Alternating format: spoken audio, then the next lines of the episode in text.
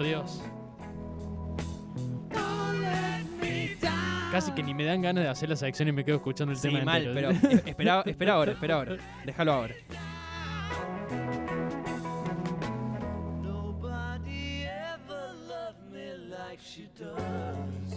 Nunca nadie me amó como me amó ella.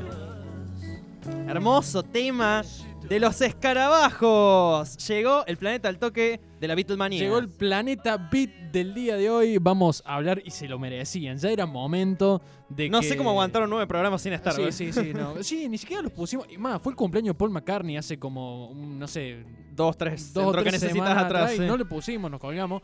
Eh, así que bueno, ya vam- vamos a aprovechar este planeta Beat y vamos a celebrar el cumpleaños de Ringo Starr. Vamos a celebrar cuando se conocieron Paul McCartney y John Lennon. Vamos a celebrar el cumpleaños de, de Paul McCartney también.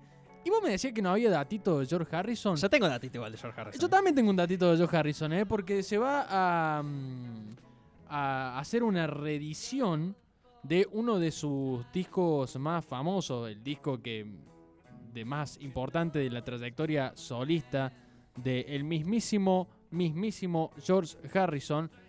Disco, mm, no sé, a ver que tiene canciones, no sé si con, a ver si te- eh, ese tema que era... em, Ay, la rocola mental. Sí, sí, la rocola viene, la rocoleta viene lenta. la, la, la ese. De una- tema, bueno, no importa. eh, Ahora Google tiene una función de que tarareas una canción y te la saca. sí, sí, sí, sí, bueno, no importa. Bueno, Eh, ¿puedo decir un, un datito de lo que estamos escuchando? Súbame un poquito, por favor.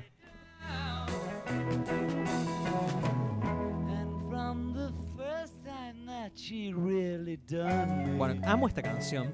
Debo decir que quizás es mi canción favorita de, los Beatles. Ahí sí. va, muy bien. O una de, las de las favoritas. Tengo un datito de esta canción. A ver, Que usted sabe, conoce y le gusta, además. Eh, no sé si vamos a salir al aire en enero, pero si pudiéramos, haríamos el, el Planeta al Toque del último concierto de los Beatles, que fue el famoso concierto de la terraza. 30 de enero de 1969. exactamente. Los Beatles eh, estaban eh, armando el álbum de Let It Be y no tienen dónde grabarlo, hay unos problemas ahí con, con el estudio donde grababan, qué sé yo, hasta que a uno de los cuatro, o no me acuerdo a quién, se le, se le ocurrió decir, querían romperla toda, querían hacer un concierto espectacular, querían tocar en las pirámides de Egipto, querían tocar en un crucero. Ni ellos se ponen de acuerdo qué es lo Hasta que que, querían alguien hacer. dijo, che, ¿y si subimos la terraza, subimos todos los instrumentos y tocamos ahí? Y los Beatles fueron a la terraza, tocaron Don't Let Me Down, tocaron Get Back, que también se la pido si la tiene Sí, por ahí. señor. Tocaron... eh, ah, se me fue el nombre, hay, un- hay una que es con, con números. eh, Sí, sí. El título es con números. Eh, y tocaron ahí, o sea, se pusieron a, cantar, digamos, en, ahí en la terraza de Apple Corps, que era donde tenían su estudio. eh, de la nada y la gente se empezó a juntar abajo. Después la Scotland Yard los termina sacando por eh, alteración del orden público. Eh, Dale. son más abortivos los Bueno, cuestión. la Scotland Yard eh, termina cercenando el último que fue, terminó siendo el último concierto de los cuatro Beatles juntos, ese 30 de Exactamente. Bueno, 69. esto que me estás contando va a salir en un documental ahora en noviembre, un Sí. documental que lleva el nombre de esta canción. Es más, esto está grabado en la terraza. O sea, ahí, se- ahí están terminando de poner los equipos, qué sé yo. Dicen, ok, ok. Y arranca con Get Back. Bueno, Get Back es el título de este documental que eh, junta más de 160 horas de grabación inédita de los Beatles y va a tener imágenes inéditas de este concierto. Tremendo. Bueno, eh, Sale en noviembre por la plataforma Disney Plus. le recomiendo a la gente que lo busque en YouTube este concierto. Es tremendo, tremendo. Ya Dura muy poco. y dura muy poco, dura como 30 minutos nada más. Son 5 temas, 4 Sí, temas, sí, pero sí. Es espectacular lo que te genera. Hay una foto, yo tengo una foto muy famosa que le hice un cuadrito, la tengo ahí en casa. Hace mucho cuadrito. Eh, me gusta me gusta tener fotos así de imágenes icónicas pero tomadas desde otros De otros ángulos. otros, otros planos Ángulos Bueno, hay no una conocidos. que se los ve a los Beatles de espalda con todo el cinturón industrial de fondo de, de se ve ahí a- atrás de los estudios de Abbey Road.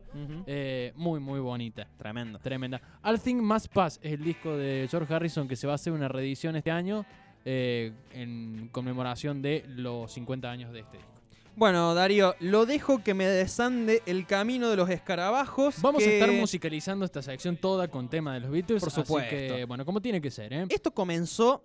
Todo esto, todo esto. ¿Por qué estamos hablando hoy de los Beatles? Eh, esto comenzó un día como ayer, un 6 de julio de 1957, cuando ocurrió el Big Bang de la historia de la música. Hoy no vamos a hablar específicamente de la carrera, de la historia de los Beatles, porque necesitamos dos horas de programa más. Sí, necesitamos como cuatro programas para hacer Hoy vamos todo a hablar de la génesis, del comienzo, del inicio, ¿no? Todo muy bíblico.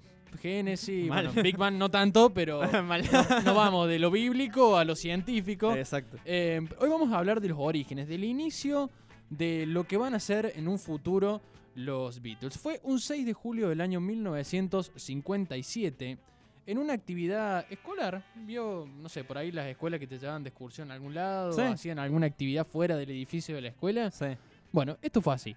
Una actividad escolar que se realizó en una iglesia de Liverpool. ¿sí? Ahí se conocieron dos jóvenes, uno de nombre John y el otro de nombre Paul.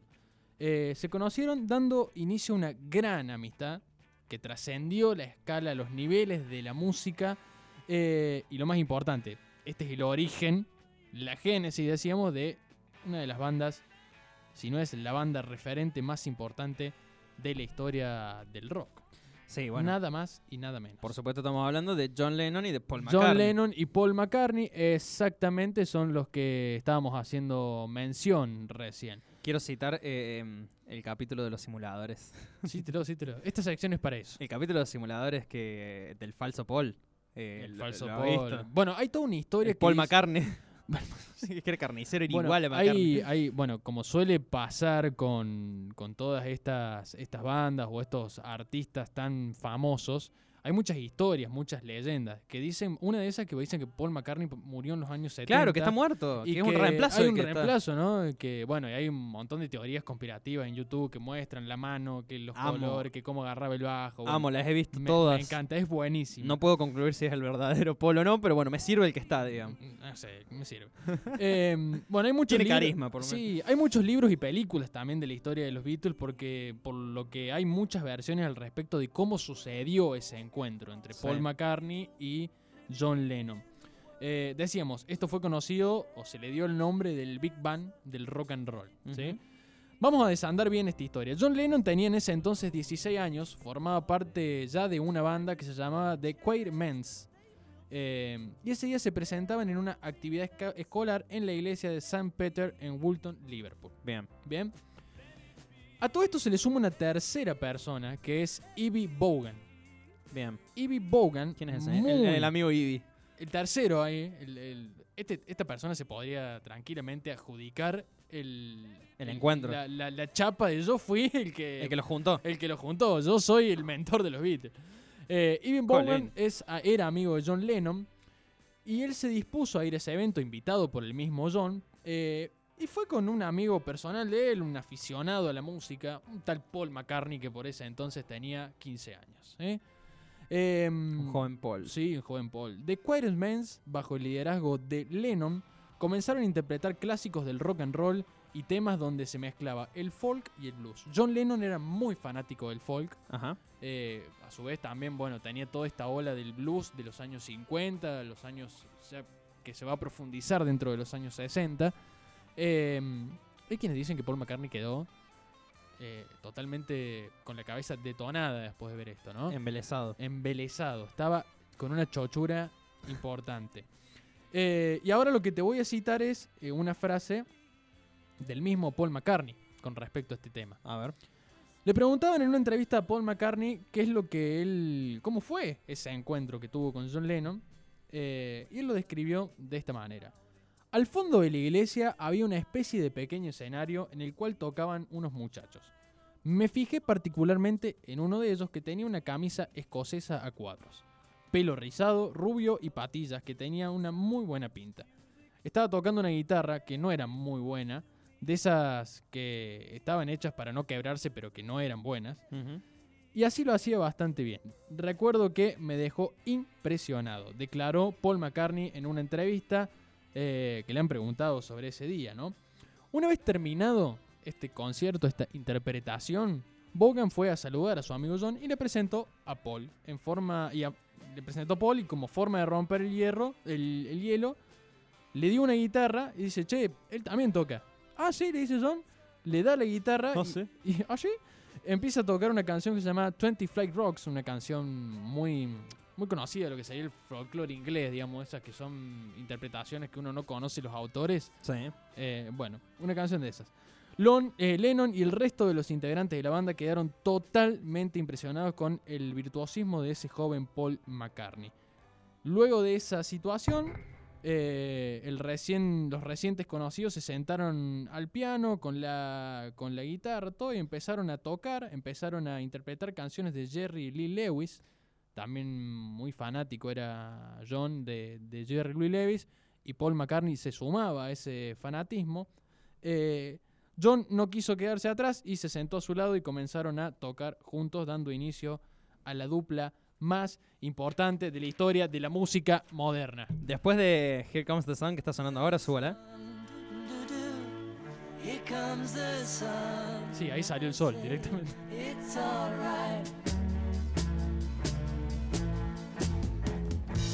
¿Qué temazos? No, no son. ¿Qué temazos? Ahí le pasé otro por chat privado para que ponga después. Eh, Dale, un tema que me gusta mucho, que es muy alegre, además. Sí, sí, qué Eh. A ver, eh, yo creo que no existe. es muy loco que los Beatles hayan tenido 10 años de actividad nada más. De Sí, sí. 1960 a 1970 y hayan generado esta trascendencia musical histórica en todo el mundo. Sí, a ver, hay un dato más, digamos, que, a ver, esa tocada, esa zapada que, que, que hicieron John y Paul McCartney en ese escenario, en esa iglesia, podría haber quedado ahí. Por supuesto, claro. Después de esto, eh, John Lennon se fueron con el resto de los integrantes de la banda a tomar unos tragos, eh, y ahí medio que Lennon le dijo, che, este pibe es muy bueno. Este pibe pinto, pero bueno. Este loco tiene, este loco tiene futuro. Claro. Che, es- hay que sumarlo.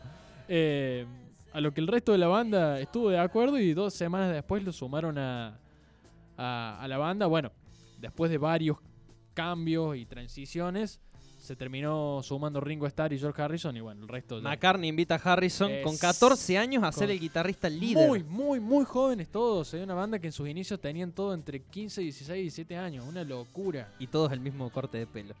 Bueno, ahí va. Eso después Sí. En ese momento no se llamaba así, pero eso, o sea, los tipos hasta definieron una época, la cultura beat. Sí. Los marcaba la ropa, el estilo de música. Y estamos hablando de una banda que no duró más de 10 años. No sé, eso es una década, del 60 al 70 tocaron. Después, por supuesto, que cada uno hizo su carrera eh, sí, sí. por su lado. Eh, por ejemplo, uno de mis temas favoritos de, de la vida entera es una versión de John Lennon de Stand By Me. Stand By eh, Me. Tema de Ben King de los Exactamente. 50. Eh, bueno, Paul McCartney siendo Paul McCartney hasta hoy en día. Tengo datitos. Si me cambia la music, vamos con los datitos eh, deportivos. ¿Tenés de datos deportivos de los Beatles? Por supuesto, porque este programa relaciona música, deporte, entretenimiento, John Lennon y el Chango Cárdenas. ¿Sabe cómo se relacionan John Lennon y el Chango Cárdenas? Acá viene, acá viene. Acá A ver, a ver. Estamos escuchando 8 Days a Week, Exactamente. 8 días a la semana. Que es el tiempo en el que pensamos todo este programa.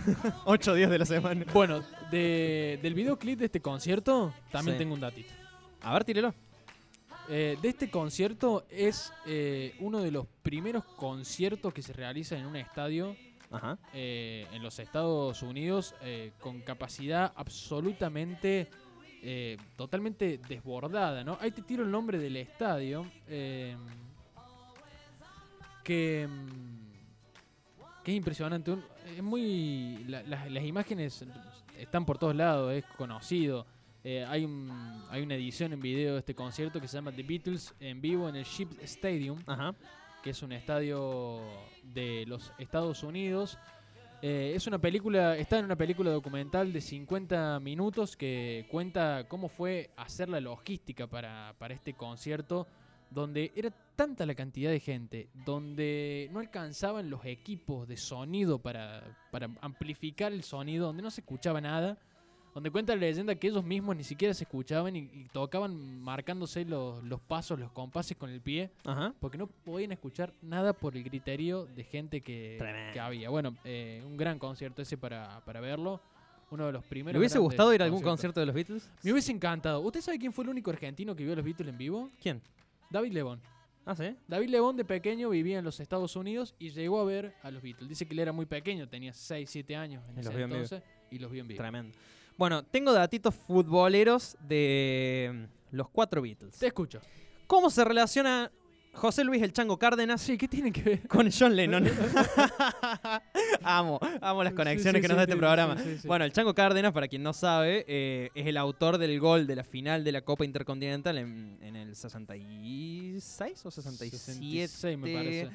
Ya lo más le digo que no me acuerdo. ¿Cuántos datitos buscado en vivo hoy? eh? No, mal, mal, mucho dato buscado en vivo. Eh, bueno, el autor del gol que, que le dio a Racing, por supuesto, su única Copa Intercontinental en el 67, Ahí va. eh, efectivamente, eh, si no me confundo, en Montevideo, Uruguay, contra el Celtic de Escocia. Bueno, John Lennon no era un ferviente seguidor de los deportes, pero sí mostraba aprecio por alguna actividad física. El cricket, ahí venía el dato del ah, cricket que el le- dato del cricket. tiré en secciones pasadas. va, ahí está, ahí La única vez dice que manifestó su afición por algún equipo fue a favor de Racing, a quien presuntamente apoyó para la Copa Intercontinental de 1967 entre el equipo, la Academia de Avellaneda y el Celtic escocés. Eso sí, dice, quienes lo vieron jugar al fútbol a John Lennon dicen que lo hacía muy bien. ¿Ah, sí? Era muy buen player. Ah, mira vos. Era Beckham o John Lennon. bueno, podría haber sido jugador. Me parece que se dedicó a lo que se tenía que dedicar John Lennon. Eh, ese es el datito de Lennon. Vamos con quien hoy está cumpliendo años. Hoy está cumpliendo 81 años, Ringo Starr. 81 años. El año pasado hizo una streaming por los 80 años con músicos amigos invitados. Entre ellos estuvo Paul McCartney también. Mire usted. Bueno, son los únicos dos que quedan vivos. Son los los dos que quedan. ¿no? Exactamente. Bueno, el escritor británico Brian Phillips estableció que Ringo Starr, que es el baterista de este cuarteto de Liverpool, era un gran aficionado del Arsenal en su infancia y que de hecho era el principal motor de su amistad con Ray Davis, que es el líder de otra histórica banda de esta camada llamada la invasión británica, que son los Kings. Exactamente. Bueno, George Harrison, por su parte, tampoco era muy interesado en el deporte. En alguna entrevista, el guitarrista del grupo aseguraba que hay tres equipos en Liverpool y yo prefiero el otro. Onda, no me gusta para No nada el fútbol. para nada el fútbol. Con lo que quedó claro su desinterés, hay quien piensa que todo eso del poco interés por el deporte nacional no era más que una estrategia de marketing de su representante. Dato. Dato. Inchequeable. Y después sí. tenemos, por supuesto, a Paul McCartney. ¿Usted sabía que mm, el video de Eleanor Rigby Sí. es un psicodélico videoclip? Una de las locura ese clip. una de las canciones centrales de la discografía de los Beatles, compuesta por Paul McCartney, muestra una secuencia animada de un partido de fútbol entre un equipo azul y un equipo rojo. Esa es una clarísima referencia al derby de Liverpool que disputan Liverpool y Everton. Everton. Eh, canchas que están como las de Racing Independiente, muy cerca. Ahora sí, el Everton, eh, bueno, Anfield Road, que es el de Liverpool, y Woodison Park, que es el del Everton, están muy, muy cercanas. Ahora Everton está haciendo todo un estadio super mil moderno nuevo para irse lejos del Liverpool. Eh, si bien nunca se ha manifestado públicamente la afición de Paul McCartney, la leyenda dice que de los dos lados se sitúa del lado azul, con la hinchada del Everton. Dice que sus tíos eran asiduos asistentes en Goodison Park y en la final de la FA Cup de 1968, el mismo Sir Paul asistió a las gradas de Wembley para presenciar la derrota de los Toffees, el Everton, contra el West Bromwich. Ahí va. Y otro datito más que nos conecta con la canción que nos va a dejar eh, para el final de esta sección y para el cierre. Hey Jude, uno de los mejores temas de los Beatles. La canción más coreable de estadio que existe. Bueno, justamente con respecto a eso, usted pensaría que se canta en Anfield Road, en la cancha del ¿por Liverpool. qué me parece que no? en Goodison Park, en la cancha del Everton. No, en ninguna de las dos. Sino es muy popular en Manchester. Los aficionados del Manchester City son los que entonan Hey Jude generalmente en los entretiempos de los partidos del equipo de Pep Guardiola. Ahí va, eh. Bueno, Pep Guardiola que también es un gran fanático de la música, ¿no? Sí, que sí. Le debe encantar esto. Bueno, el Liverpool tiene su clásico You'll Never Walk Alone, que es el, Sí, el sí. himno de siempre, digamos. Así es. Eh, pero bueno, no hay vinculación fáctica entre Liverpool o, o Everton, un poco Paul McCartney sí, pero entre Liverpool, que uno pensaría que quizás eran aficionados. Bueno, a John Lennon y a George Harrison no le gustaba demasiado el fútbol. John Lennon podemos decir que era hincha de Racing. y le fue bien, porque salió campeón del mundo Racing en el 67. Y bueno, Paul del Everton y Ringo del Arsenal. Bueno, muchísima, muchísimas historias que rodean lo que decíamos más allá de, de su impacto en la música, lo que han marcado una cultura, varias generaciones, muchísimas generaciones que hasta el día de hoy siguen descubriendo los Beatles y se asombran de una manera impresionante. Eh, películas. Hay una película que me gusta muy mucho que seguro la has visto, se llama Yesterday. No, y para Bueno, y vamos a discutir al aire. No la vi, pero ¿por qué no la vi? Porque la, la- la gente que sigo cinéfila, en la cual eh, me baso en sus recomendaciones y tienen buen criterio, a mi Sí, parecer, sí. dijeron que era muy mala. A ver, no sé, yo te voy a... Se trata, vamos a decir así, se trata de un tipo que se duerme y al otro día se despierta y los Beatles nunca Te existieron. voy a dar una, te voy a dar una, una cuestión ahí. La película no es la gran película, es verdad. Bueno, de. No tiene un gran argumento. Pero sí me parece muy interesante esto que marca, digamos, de... ¿Qué pasaría si los Beatles no ¿Qué hubiesen pasaría existido? si los Beatles no, es- no existiesen eh, y en un momento se acerca a la vida de ellos, Ajá. siendo personas Normales. normales, digamos. Es como si John Lennon y Paul McCartney en esa vez que se encontraron en la iglesia, encontrado, es como una especie de, de universo paralelo, claro, podríamos decir, en ¿no? vez de encontrarse y decir, bueno, che, haces buena música, vos también, qué sé yo, eh, Claro. hubiese quedado ahí. hubiese quedado ahí o nunca, o por ejemplo, Paul no hubiese ido a ese concierto. Bueno, eh, no toma esta historia particularmente, pero sí, bueno, toma esto, ¿no? De decir, bueno, ¿qué hubiese pasado, por ejemplo, si John Lennon no hubiese sido un Beatle, no hubiese sido famoso, no estaría muerto? Además. Eh, Bueno, además recordemos que a Lennon lo mata un... Lo mata un fan, fanático, claro, sí, un fanático. sí, sí, Eh, un así fanático que- bastante desquiciado, ¿no? Pero eh, así que bueno, eh, es impresionante lo que marca, ¿no? La historia Beat, la cultura Beat, todo, es- todo esto, realmente es impresionante lo que ha marcado y lo que sigue marcando al punto que este documental nuevo que va a salir, que es muy esperado. eh, estoy viendo acá un. Estamos escuchando Hello Goodbye. Eh, la calidad, la remasterización de los videos, parece un video filmando en 2021. ¿eh? es tremendo. Es, increíble el, el nivel de remasterización que tienen estos videos. Eh, bueno, ahí está. Son una gran máquina de producir aún. ¿Cuántas Sí. décadas hace que no están? ¿70, 80, 90? 50. 50 años ya pasaron. 50 años han pasado. Bueno, increíble.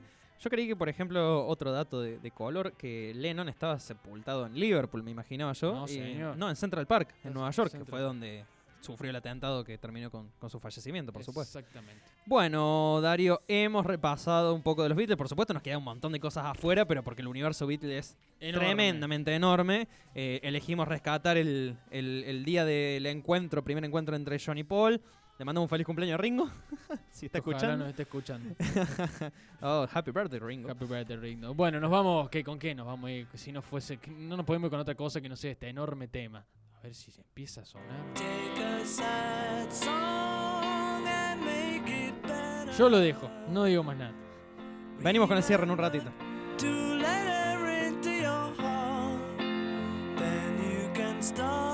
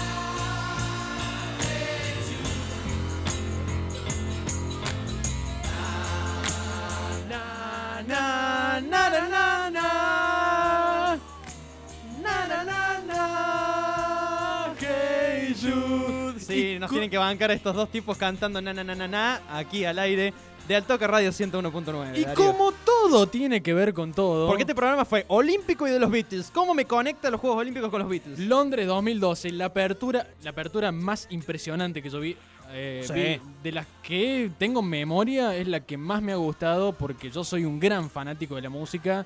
Y en esa apertura juntaron a los Beatles, a The Who, Pink Floyd, los Rolling Stones, una locura. Paul, Estuvo Mac- Paul McCartney. Paul McCartney interpreta este tema y tengo la imagen de los deportistas olímpicos con sus banderas en la mano cantando esta El- parte. el na, na, na, na. na. O sea, impresionante. La llama olímpica y de fondo medio entrecruzado Paul McCartney. No, se me pone la piel de gallina. Una locura. impresionante. Bueno, ahí está Darío Bartoccioni. Ustedes no lo ven, pero vino con su Me remera de los remera Beatles. de los Beatles. sí, Vino o sea, con su remera de los Beatles, por supuesto, para hacer ese planeta al toque que acaba de